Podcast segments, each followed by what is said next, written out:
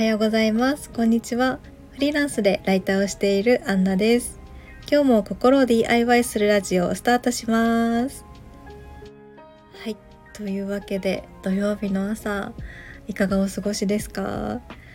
なんかこう土曜日の午前中って1週間で一番なんかこう心の解放感があるというかなんだかこうすごく自由な気持ちになる日だなって思います。はい私は今週は取材が入っていないので土日ともにちょっと余裕があるかなとは思うんですがちょっと体調が怪しいところもあるのでできるだけこう安静にあまあ静かに過ごすかなと思ってるんですがでもツーリング行きたいなって今悩んでるところです。まあ、何事もですねやっぱりあの体が資本ですからねやっぱりちょっと無理はせずにでも無理したいみたいな せめぎ合いで今日の朝は過ぎていくかなと思います。まだ桜も咲いてますしね。とお散歩には行きたいなって思います。はい。ということで土曜日はですね今週買ってよかったものということでなんと 2, 2週目に入りましたね。よかった。なんか続けられてる感じがして嬉しいです。はい。ということで、えっと、今週買ってよかったものがまたガジェットになってしまうんですがあの iPad のケースとスタンドを買いました。でこれにちょっと仕掛けがありましてあの iPad ケースとスタンドが磁石でくっつくようになってるんですがあのそれでワイヤレス充電ができるっていうタイプのものを買いました。あの iPad ってあの充電の差し込み口であのケーブルをつないでしか充電ができないんですけど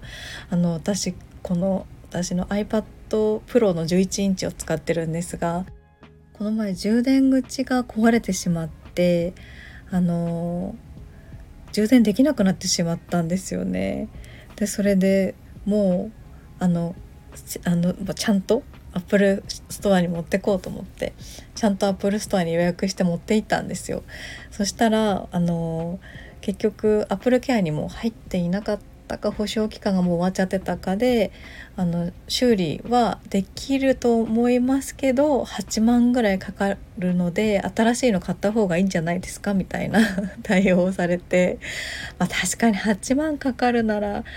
ねえと思ってでちょっとうんと思いつつでなんか無料だったら処分できますよみたいな。あ無料で処分できますよみたいな感じで引き取りますよって言われたんですけどもう充電口以外は結構大切に使ってたんで全然無傷だったんでなんかもったいないなと思って持って帰ってきてでそれでちょっとインターネットで調べていたらまあ正規ではないんですけどちょっとこう修理をする会社さんがあってでそこに依頼したら、まあ、修理代が充電口の交換で2万円ちょっとぐらいだったんですけどそれであの修理ができるっていう風に言ってもらったのでそれで修理してもらってこの前戻ってきたんですよね iPad が。で、まあ、あのご想像の通りちょっとその充電口がまた壊れたら嫌だなっていうふうに思っていて何かこう地位充電あのワイヤレス充電ができるようになったらいいなっていうふうに思って調べていたらあのピタカさんっていうピタカっていうブランドメーカーさんのえっとそのケースとスタンドで地位充電ができる仕組みになっているっていうのであのケース自体にあの充電口に差し込む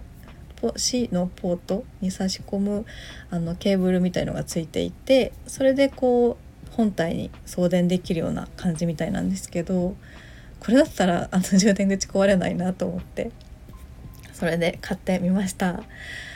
はいであの結構そのサブモニターみたいな感じでパソコンの隣に今置いてるんですけど結構あのメモとか取るのに良かったりとかあとメモを書いたものがこっちを向いてずっとあるので なんかあのちょっとプレッシャーになるというかちょっとちゃんとああれもやらなきゃっていうのが見えやすくなったかなと思うのであの今個人的にはすごくあのちょっと満足してるなっていうふうには思ってます。はい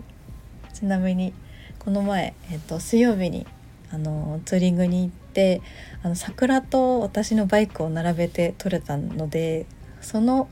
写真をあの壁紙にして眺めてます。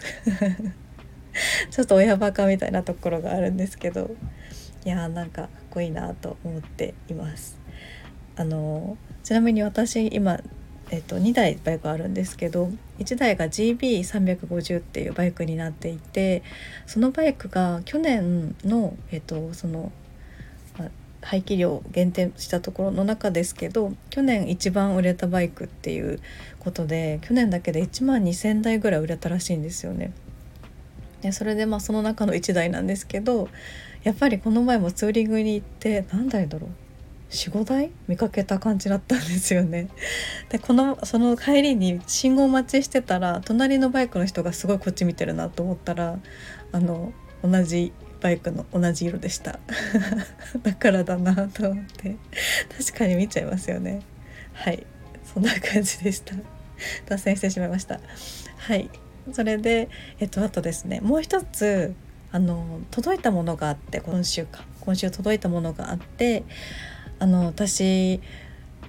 なんですかね可愛いものも、まあ、好きなんですよねやっぱり 割と。それであの結構スヌーピーが好きででスヌーピーはなんとなくミーハー的な感じで好きだなと思ってたんですがなんかこの前スヌーピー検定があったのでそれを受けたりとかしていたらなんだかどんどん ハマってしまってあのスヌーピーのファンクラブみたいのに入りましてそのスヌーピーのファンクラブのあのぬいぐるみが入会特典で昨日ですかね届きました。もうなんかぬいぐるみどこに飾ろうかなっていうくらいではあるんですけどでもやっぱり可愛いなと思ってあの箱に入ってきたんですけど